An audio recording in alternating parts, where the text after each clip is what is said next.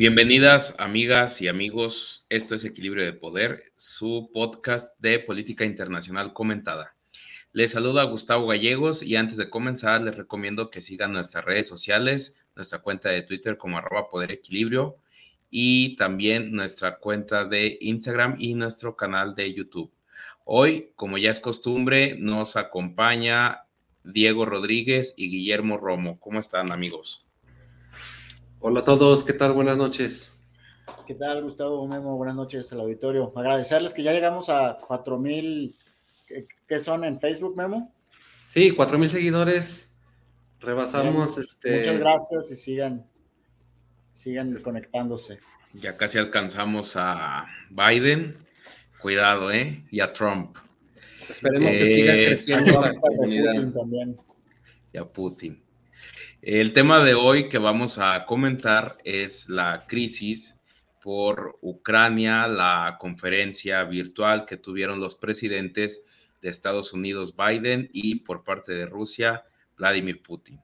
Esta escalada que se ha ido dando en estos últimos días respecto al tema de Ucrania, que si bien no fue el único tema que se trató en la reunión virtual que tuvieron los presidentes, sí fue el tema medular de esta. A Dicho lo anterior, o ante esto, ante este escenario, es donde pues vamos a dar nuestras primeras impresiones para iniciar sobre esta reunión que se dieron, que empezó muy cordial, pero a regañadientes, eh, siendo pues totalmente diplomáticos, pero con la cuestión de que ninguno de los dos está cediendo y creo que más allá de abonar a distensar las relaciones eh, que se están o, la situación que se está viviendo, creo que después de la conferencia que tuvieron salieron los presidentes a dar unas declaraciones que creo que dejaron al mundo más preocupado que relajado. Ante esto, Guillermo, eh, diría un expresidente mexicano, aquí es donde te pregunto, ¿Cuáles son tus primeras impresiones? ¿Qué, lectura general le das a esta conferencia? Mm, pues para comenzar, eh, un poquito de contexto. La cumbre se da, la cumbre virtual se da en medio de mm, un recrudecimiento de tensiones para variar, ¿no? En la relación eh, Rusia-Estados Unidos por un despliegue importante de efectivos militares rusos en la frontera, en su frontera con Ucrania, ¿no? Ante eh, rumores, o no tan rumores, sino hechos de cercanía, aproximación entre Ucrania y algunos gobiernos occidentales y sobre todo la posibilidad de que este país se uniera de manera oficial a la OTAN, ¿no? Entonces, en ese sentido es el que Rusia despliega sus tropas en la frontera y em, crea esta crisis con Estados Unidos que no tardó en em, amenazar con más sanciones.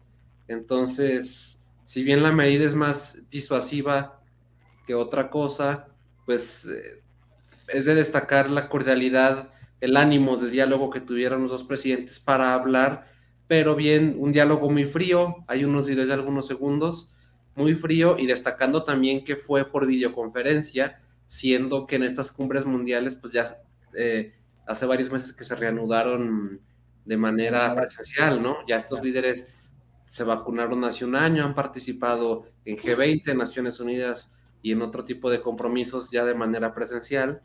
Sin embargo. Bueno, que el G20 no fue Putin pero Biden sí Hay que, aquí agregando el contexto, creo que hay que considerar que durante la pandemia, estos dos líderes mundiales, probablemente las dos personas más poderosas a nivel mundial, ya se reunieron presencialmente. Eh, la ciudad de Ginebra, en Suiza, fue cercada para... En Suiza. Para, sí, en Ginebra, Suiza, fue, fue cercada para, para tener este encuentro, donde en su momento lo comentamos en algunos, en varios capítulos eh, anteriores a, este podcast, donde la no pasó nada, no hubo grandes resultados, pero la gran ventaja era que se hubieran sentado presencialmente a dialogar, a discutir, a platicar de los temas. En ese momento no estaba la situación de Ucrania recrudecida, que como bien decía Memo, el, despliegue de eh, los cálculos de inteligencia entre Estados Unidos y, Kiev y, Ucrania son entre 70 mil y, 90 mil efectivos, donde esperan que, si se recrudece más y hay un movimiento militar, estarían esperando más de 150 mil efectivos para hacer tomar una acción en contra de Ucrania, que ahí los tiempos pueden, pueden variar en las especulaciones, si es, si es a finales de este propio año, o sea, estamos hablando de un par de semanas, o si es en enero o en febrero, este, pues la tensión está bastante, bastante alta. Pero, y también como parte del contexto, recordar que hace algún tiempo, pues hubo una situación con, Crimea, ¿no? Con un territorio. Este, anexado. Anexado a la parte rusa, pues, este, con movimientos, con, con, con este, propaganda política y social de la población de Crimea para que prefiriera adherirse a la parte rusa. Entonces, este, no es un conflicto nuevo, eh, pero bueno, creo que es como parte complementaria del, contexto. Ok, pero tú, Guillermo, ¿habías terminado tu comentario? Perdón. Sí, nada más, eh, pues Putin ha advertido muchas veces y lo advirtió también en esta conferencia, que Rusia no tiene la intención de entablar hostilidades ni con Ucrania, ni con los Estados Unidos, ni con la OTAN, ¿no? Sin embargo, acusa a Estados Unidos y a la OTAN, que digamos que él considera, bueno, que es la alianza eh, occidental, ¿no? Militar, mm, de cruzar líneas rojas, ¿no? Estableciendo, es decir, el hecho de que Ucrania ingrese a la OTAN significaría el despliegue de eh, tropas occidentales de la OTAN, em, bases militares en la frontera con Rusia, ¿no? Y es algo, pues un principio de supervivencia que no se puede permitir. Así que, no, eso era lo que, nada más, la línea roja, la línea roja que establece Putin. Y además que claramente se dijo que por, por parte de los rusos que Estados Unidos no se atreviera a atravesar esa línea roja, entonces si no, pues sí ya estarían entrando en una escalada mucho mayor, quién sabe si ya acciones bélicas eh, que sean de forma preocupante y que puedan derivar en, otra, en otras cosas. En efecto, lo que le comentaba Diego también sobre la eh, pues movilización de soldados o el refuerzo militar, porque pues no es que tampoco no hubiera nadie ahí por parte de ninguno de los dos países, simplemente pues aumentaron las fuerzas militares en donde Ucrania dice que Rusia tiene 90 mil efectivos ahí y Rusia dice que Ucrania tiene 125 mil. Entonces, pues ellos dicen que son libres de mover eh, su, su armada por cualquier parte de su territorio, lo cual es cierto. Sin embargo, esta paz armada, que ya hemos visto en muchas ocasiones y que deriva lamentablemente en otras cosas, pues es un tema pues que pudiera ser simulado nada más. Bueno, qué casualidad que pues tuvieron a bien enviar ahí las tropas, ¿no? Digo, siendo Rusia un territorio enorme, el país más grande del mundo, pues se les ocurrió ahí, justo en este momento. Digo, también, pues el mundo no es tonto, ¿no? Como para que estén diciendo, no, pues nosotros se, podemos mover de así, claro, pero pues cómo no las mandas a Sochi, no sé ahí a otro lado, ¿no? Finalmente, comentar también que esta reunión duró dos horas con un minuto, eh, es importante la fotografía, a mí me parece, no sé ustedes qué mencionen de esto, pero me parece que las fotografías que, que emiten ambos países sobre esta reunión me parecen sumamente interesantes. Por un lado, Biden, que está en el, en el, en el cuarto de crisis, donde, donde está con su equipo, está con otras personas, y Vladimir Putin está solo con una libreta nada más y un teléfono ahí de la era soviética, está muy viejo, eh, el que se ve. Y los dos se ven con una tensión, pero a la vez como que pues, nos reunimos como para querer calmar la gente, pero realmente no es que vayamos a lograr más nada. Entonces creo que, eh, ah, bueno, claro, la cortesía, presidente, mucho gusto, tú también mucho gusto, aquí estamos, pero casi que porque pues nos dijeron, no porque quisiéramos, pero creo que la forma es fondo y creo que las dos fotografías que presentan cada uno me parecen de una lectura muy importante por lo que representa, por no sé si llamarlo de que Putin decir, no sé, yo puedo solo, o sea, no hay necesidad de que tenga yo aquí más gente, No sé, aquí eso les iba a preguntar, ¿cómo, ¿cómo, contextualizan, cómo, cómo le dan lectura a la, a la fotografía de, de, Putin? Está claro que la de Estados Unidos, pues con todo el equipo, con reacción, genera preocupación en el lugar donde están, es, es de alta tensión. Pero, pero Putin, ¿cómo interpretar la, la postura de, de, Rusia? Siempre estamos más cercanos a la lectura occidental, eh, a los medios, a la noticia. Por ejemplo, podemos ver que los medios occidentales dicen eh, es más una eh, reprimienda una amenaza de Biden a Putin que no se atreva a, pasar ciertas líneas, pero pues del otro lado también Putin no es nada blando y, no se deja intimidar tampoco y, también impone condiciones, ¿no? Considerando el hecho también que Putin se traslada, ¿no? Para la, la cumbre, a pesar de que fue virtual, pues estaba en Sochi, ¿no? En su casa de allá de descanso. ¿No? Creo que ahí toma la llamada. Pero el tema de las, de las fotografías sí es muy importante y tiene que ver con que, desde mi punto de vista, que el régimen en Rusia, pues es el régimen de un solo hombre, ¿no? Mientras que la idea del liderazgo político estadounidense es más pues el presidente rodeado de su gabinete, altos funcionarios, eh, etcétera, ¿no? Y bueno, mientras que la imagen de Putin, incluso la postura de Biden, este, pues em, erguido sobre la silla, mientras que Putin recostado plenamente en el respaldo, un poco echado hacia atrás, como en un, em, no sé, en una postura de autosuficiencia, ¿no? Como la expectativa, ¿no? Este, sin tanta preocupación, listo para lo que le puedan lanzar. Y transmitiendo mucha confianza, ¿no? Seguridad. Sí, pues, ¿cuántas, ¿cuántos presidentes de Estados Unidos no ha visto pasar, desfilar por enfrente de Vladimir Putin? Sí, me parece que son cinco, ¿no? Lo cual, sí. pues, pues no es, no sí, además, pues, eh, la, la, o sea, se fue Guillermo, se asustó del tema. desapareció Guillermo, sí. Pero sí, bueno, pues es que también... comentario y lo sacó. Sí, y lo sacó, ¿sabes qué? Parece ser que te hackearon de Rusia y que no les gustó tu comentario. sí, es eh, verdad. pero ciertamente es que aquí pasan varios factores y la verdad es que el apoyo europeo como tal, este Biden tampoco es que lo tenga. Los, para empezar, sus aliados europeos están un poco pues, sentidos, están un poco eh, extrañados con la decisión unilateral, para empezar, la decisión unilateral de la retirada de tropas de Afganistán sin consultar a nadie. Él nada más retiró y dijo, ahí nos vemos, y no le consulta a sus aliados, y pues claro que causa pues molestia, ¿no? Y además, eh, este tema de Ucrania, pues han tratado de mediar ahí varios países europeos, Francia, entre ellos, Alemania, y porque han dicho los europeos, las dos guerras mundiales nos las hemos aventado aquí, no queremos otra guerra en nuestro territorio. Entonces, y se están peleando los de siempre. Entonces creo que esto también tiene que, son factores, si bien no determinantes, pero sí a considerar sobre también lo que está, lo que finalmente está pasando ¿no? en esta área y más que pues acaba de haber un cambio de líder, bueno, de una líder a un líder, por ejemplo, en Alemania. ¿Qué pasa también con el gasoducto, el Nord Stream, que Nord Stream 2?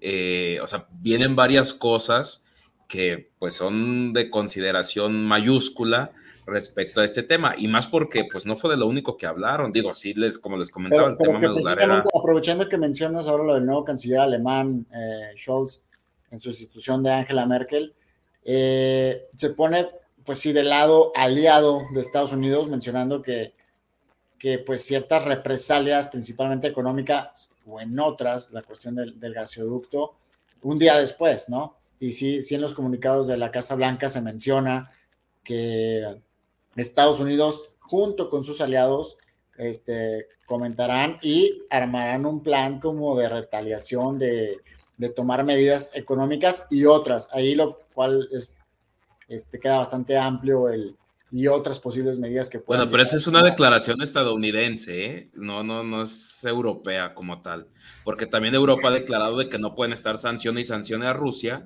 porque pues también lo tienen allá a un lado, entonces pues tampoco es como que, ah, pues si a Estados Unidos no te afecta porque pues, estás en otro lado, pero a nosotros pues sí. Y destacar también que en los hechos, pues Angela Merkel durante sus 16 años, eh, al, frente del gobierno alemán fue de facto la interlocutora, ¿no?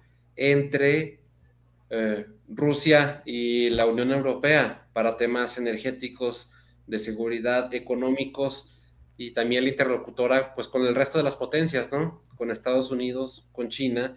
Está por verse quién llenará ese espacio ahora, ¿no? En teoría, como bloque, pues la Unión Europea tiene a la Comisión Europea y tiene sus embajadores europeos, etcétera, pero la verdad es que figuran poco, al menos en lo noticioso, y mm, no sé, en los hechos si vaya a haber un nuevo interlocutor. No puede ser el primer ministro eh, británico, puesto que eh, pues ya no en una fiesta. Exacto. No puede ser Macron, que también ejerció cierto liderazgo, puesto que ya el año que entra sale.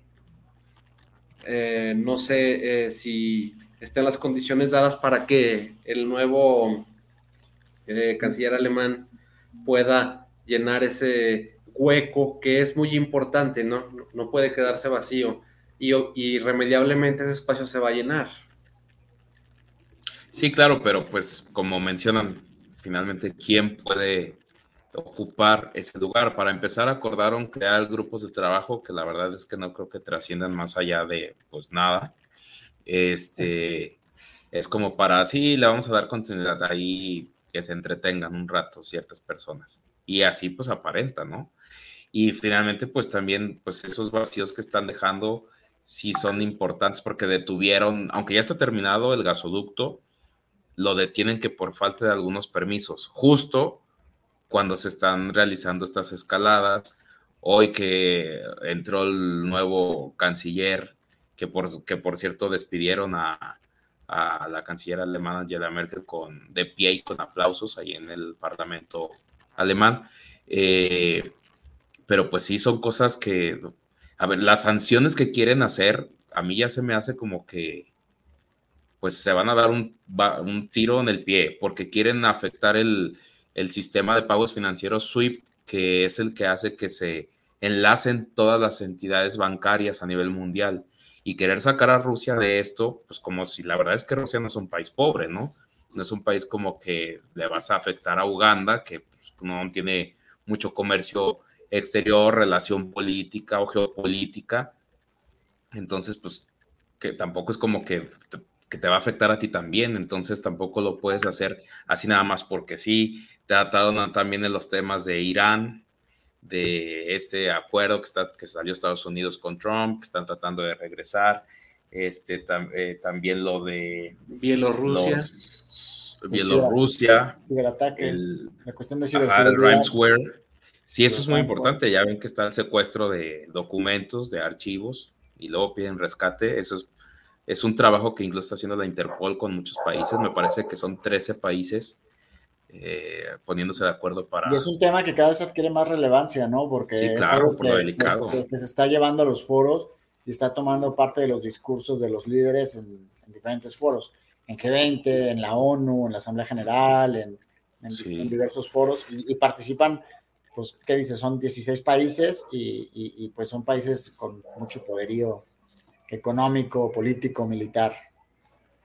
No, y además, pues imagínense que secuestren la fórmula de la Coca-Cola, no, pues se les acaba ahí el negocio. Este, pero, pues digo, son temas de suma importancia que si bien localmente, por ejemplo, nosotros que transmitimos desde México, pues a lo mejor hay muchas, muchas personas que pues, lo verán muy lejano, como que pues, así que se peleen, pero pues allá o ni siquiera están enterados del tema.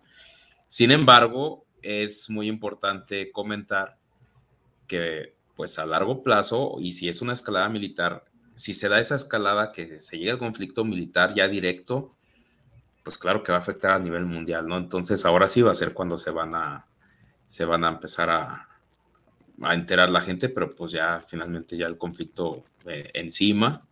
Entonces creo que sí es importante considerar, no sé ustedes, ¿qué creen que vaya a pasar después de esto? ¿Cuánto tiempo dan la escalada? bien decía, bien decía Guillermo que eh, sobre el tema de, de que ya hasta se me fue el comentario. Este, ¿De Alemania? No, de, la, de, la, de la escalada de lo que iba a no, no, no, de lo que iba a pasar con esta escalada que se podía dar. Ah, que la línea roja que estableció Putin, ¿no? Ah, ah, exactamente, o sea, pues hasta dónde le van a tolerar, porque Rusia quiere la garantía de que Kiev no se una a la OTAN, pero luego si le dicen que siempre sí, también es importante la declaración del presidente ucraniano en el Parlamento, ¿eh? o sea, tampoco es como que minúscula su declaración, es de preocupación y de, si estamos en medio ¿eh? de dos superpotencias, o nos carga para un lado, nos carga para el otro, pero nos carga. Y que no es la primera vez que tienen una cumbre. Eh, no pasó a Polonia, digamos. Eh, este, Biden y Putin, la vez pasada fue hace 11, 12 años, cuando Biden era vicepresidente, tratando también el tema de Ucrania, sobre el que Biden pues tiene ahí un... Em, digamos, conflicto de interés, ¿no? Ciertos negocios, algún miembro de su familia, negocios este, relativos a temas energéticos, gasoductos y, derivados del petróleo en aquel entonces. Entonces... Perdón, que hay que recordar que, que, el país que tiene más gas natural es Rusia a nivel mundial y prácticamente es quien mantiene la calefacción andando de Europa durante el invierno. Hace algunos años hubo un invierno muy frío y pues fue precisamente por la escalada de tensiones entre Rusia y Europa Central. Entonces eso es, eso es. No, y, además también lo que, lo que declaró hoy el secretario de prensa también de Putin, eh, en donde decía, pues es que no es que nosotros queramos estarla haciendo de emoción, por usar un lenguaje coloquial, nada más porque sí, no es como que si nosotros estuviéramos eh, eh, apoyando a países latinoamericanos en la frontera de Estados Unidos o cercana a ella. Dice, ellos están viniendo hacia acá y pues, pues tiene razón, ¿no? O sea, pues, es como si de repente empezaran a apoyarnos a México y empezaran a coquetearle y te vamos a unir a nuestro pacto, tratado, lo que sea, y, y te vamos a dar tropas y te vamos a dar no sé qué. ¿Qué reacción sería de Estados Unidos? Pues claro que se pararía de pestañas y a lo mejor tendría la reacción de, de Rusia. Entonces, tiene mucha lógica el comentario. Pues, Un tipo de gran Zimmerman, ¿no? En su momento. Exacto. Ah, exactamente. Aunque, bueno, es mi impresión que pues Putin logra torear la situación, ¿no? Em, salen em, digamos, hay no hay entendimiento, pero hay diálogo, a pesar de la frialdad de la cumbre y de no haber llegado a algún acuerdo concreto, pues se percibe cierta distensión, ¿no? Queda claro cuál es la línea roja, evidentemente no hay intenciones de una intervención militar por las consecuencias que tendría dado que pues es Rusia contra la Alianza Transatlántica, ¿no? O sea, no, no hay este no hay oportunidad de, si consideramos los eventuales resultados de un conflicto de ese tamaño, yo creo que más bien es una relación inercial a la que ha habido con presidentes anteriores, tensiones, pero pues relativos diálogos, después Occidente eh, aplica sanciones para Rusia, y así sucesivamente, ¿no?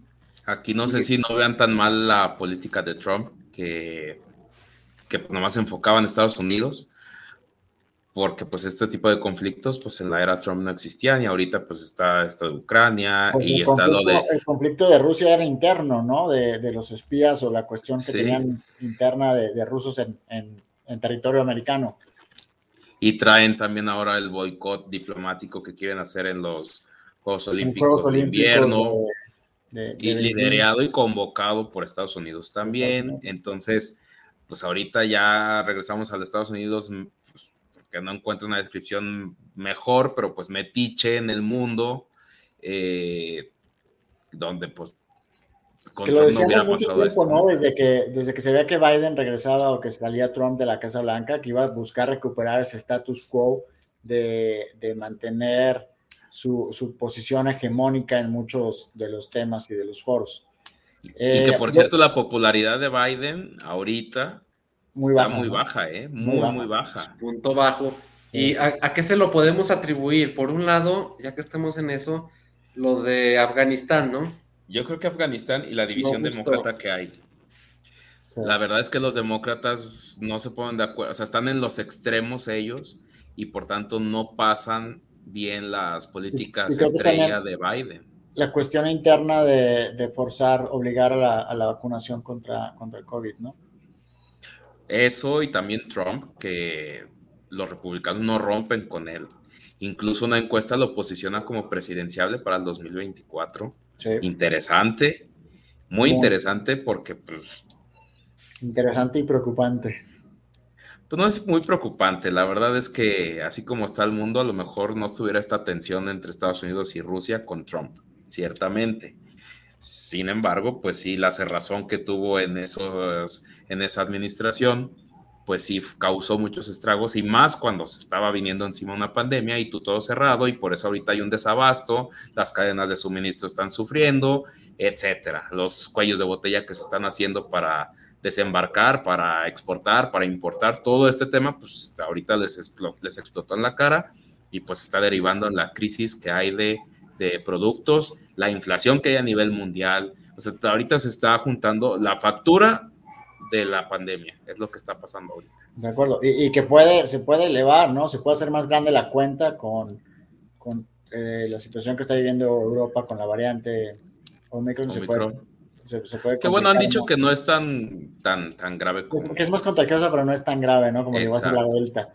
Ah, yo, yo les quiero preguntar, ¿fue mejor, ah, digo, no fue presencial, como ya lo había sido hace algunos meses, tuvo que ser virtual, eh, fue tensa, pero fue mejor que hubiera o que no hubiera eh, encuentro entre los presidentes Biden y Putin. Yo creo que hubiera sido mejor uno personal. No, pero no fue. No, no, eso no. De, lo que hubo, es mejor que hubiera sido ah. o que no hubiera sido. Yo creo que si no hubiera habido esa reunión, estarían en lo mismo. Y a lo mejor no hubieran salido a declarar que donde Biden que si no le baja, le vamos a poner más sanciones y le vamos, van a ser peores y que creo que no hubiera habido esas declaraciones que preocuparon más en lugar de abonar a, la tranquilidad mundial. Creo que eso preocupó más, ese tipo de declaraciones. Que creo que sin la conferencia esta que tuvieron, pues no, hubiera nada, no hubieran existido. Porque, es de esperarse las sanciones económicas, pero el, poner u otras posibles sanciones, este, eh, eh, acciones, pues eso es lo que puede llegar a preocuparnos, que pueden ser desde carácter más agresivo en cuanto a materia comercial, como puede ser política, como puede ser incluso militar. Para ti, Memo. Definitivamente el diálogo, ¿no? Porque ciertamente hay eh, distensión, cada país establece sus límites y si bien eh, el diálogo ocurre una vez cada cierta cantidad de meses o años entre los líderes, hay diálogo en otros niveles de gobierno a través de otras instituciones o agencias, ¿no? Eh, diálogo permanente por lo delicado del asunto. Y nada más quisiera destacar que la otra cumbre que tuvo Biden este año con otro de sus adversarios, por así decirlo, pues fue con Xi Jinping, ¿no? Mm. El presidente chino, que también fue una cumbre virtual, un poco tensa y que no terminó con algún acuerdo significativo, ¿no? ahí también hay tensiones, tensiones y represalias comerciales ya desde hace tiempo, que han afectado a muchos terceros, México incluido, en, en esta cuestión de, de, complicación de, a nivel comercial y económica. Firmes en sus posiciones, todos ellos, y pues yo creo que lo que tenemos que hacer es monitorear la situación política en Ucrania entre pues, los prorrusos, los separatistas y ver ahí por qué es en función de ese péndulo en el que se mueven los intereses de Rusia, ¿no? que por cierto les dieron ya pasaportes rusos a todos y por eso también las declaraciones, no podemos dejar solos a nuestros compatriotas cuando nos están solicitando ayuda. Entonces, creo que este tema es incluso mayor que lo de los Juegos Olímpicos, el boicot, porque pues, son en Beijing, en China, pero pues Xi Jinping es, pues no los mandes, porque es un boicot diplomático, no los mandes, ¿qué va a pasar? O sea, pues, vas a mandar a tu delegación, los diplomáticos no van a participar, entonces si los mandas o no. No hay representación política, pero los atletas ahí van a estar si los mandas o no, pues mejor para mí, ¿eh? Mira, mayor sana distancia y literal sana de aquí hasta Estados Unidos. Entonces son como que les pues, ese tipo de acciones, claro. El tema aquí real es eh, eh, y preocupante es de Ucrania, que este sí es sustancialmente importante y, y estamos en, en, en, una línea que, de, que al cruzarla es una línea de no retorno y que las escaladas se van a disparar entonces esperemos que no se llegue a eso, que no sea un... ¿Ustedes creen que, se vaya a, disparar? ¿Creen que llegue, que, que la tensión a como está ahorita incremente y que llegue a haber una movilización militar, una acción militar más fuerte de invasión? Y si sí, ¿cuándo? Yo lo veo muy difícil. Yo no creo. Yo también veo muy complicado. Yo tampoco. Yo creo que sí van a elevarse las tensiones. Yo creo que de 70 mil pasarán, a, son 90 mil, llegarán a ciento y tantos mil pero creo que ya cruzar la línea roja, creo que Putin sabe muy bien cómo jugar y quizá va a estar jugando al borde, al límite, al filo de la navaja, pero no cruzando.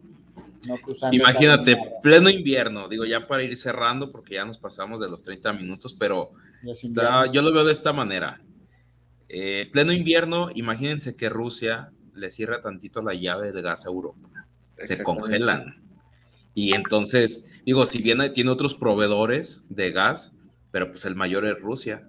Los otros no se darían abasto. Noruega no se daría abasto. O sea, por, por eso también la, pues tiene como negociar o no negociar, simplemente tiene como imponerse Rusia en ese aspecto. ¿Ustedes creen que si les pasa eso, a poco Estados Unidos va a estar surtiendo a Europa? Pues claro que no. Otro factor a considerar es que en tres años Biden ya no va a estar, ¿no? O en fin, no, hay certeza de que esté o no, mientras que Putin pues ya reformó la ley para poder reelegirse indefinidamente, ¿no? Apenas van sus primeros 20 años, 21 años. Apenas. El, el eterno. Exacto. Pero bueno. Entonces, pues yo creo que ahí concluimos, ¿no? Ya veremos. Eh, pues muchas gracias al auditorio. Hubo un comentario en YouTube de Carol Potter, que son unas iniciales, no sé si se refiere a Voice of America, for your information, que es un medio, pero no Tal sabemos. Vez es un llamado de auxilio. Si nos pudiera también profundizar en el comentario. Este, pero bueno, eh, muchas gracias también al auditorio. la próxima semana va a ser nuestro último programa del año, va a ser un recuento, un recuento de todo lo que ha pasado en el año, eh, un año sumamente interesante de cambios muy grandes, eh, de contrastes abismales. Sí, bueno, pues es que el 2020 fue un paréntesis, ¿no? Habrá que platicarlo, ¿no? ¿Qué estuvo más interesante o fue más complicado? Les propongo, hagamos lo siguiente, eh, les propongo que cada quien eh, presente aquí a la mesa los eventos más importantes a su juicio y ya pues los, los vamos analizando, ¿no? Y, si nos da tiempo, pues una pequeña perspectiva sobre lo que viene, ¿no? Los, eventos principales. Pronósticos. Entre elecciones eh, presidenciales, pronósticos económicos, que la pandemia eh, y ese tipo de cosas, ¿no? Sí. Sí, porque hay que ver qué pandemia es peor, si la de COVID o la económica, que se avecina muy, muy grave. Eh, dicho esto, pues agradecer a todos y nos vemos el próximo miércoles a las 9 de la noche para concluir eh, esta serie de programas eh, de este año y continuar ya a partir de enero. Gracias y buenas noches. Buenas noches. saludos. Buenas noches.